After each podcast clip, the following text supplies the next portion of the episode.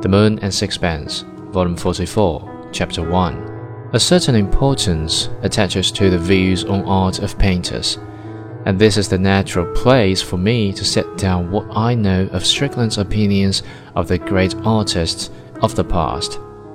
I am afraid I have very little worth noting. Strickland was not a conversationalist, and he had no gift for putting what he had to say in the striking phrase that the listener remembers. He had no wit. His humor, as will be seen if I have in any way succeeded in reproducing the manner of his conversation, was sardonic. His repartee was rude. He made one laugh sometimes by speaking the truth, but this is a form of humor which gains its force only by its uncasualness. It would cease to amuse if it were commonly practiced.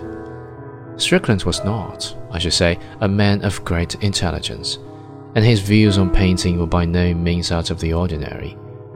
I never heard him speak of those whose work had a certain analogy with his own. Of Cezanne, for instance, or of Van Gogh, and I doubt very much if he had ever seen their pictures. He was not greatly interested in the Impressionists. Their technique impressed him, I fancy that he thought their attitudes commonplace.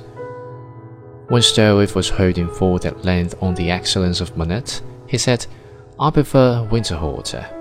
But I dare say he said it to annoy, and if he did, this certainly succeeded.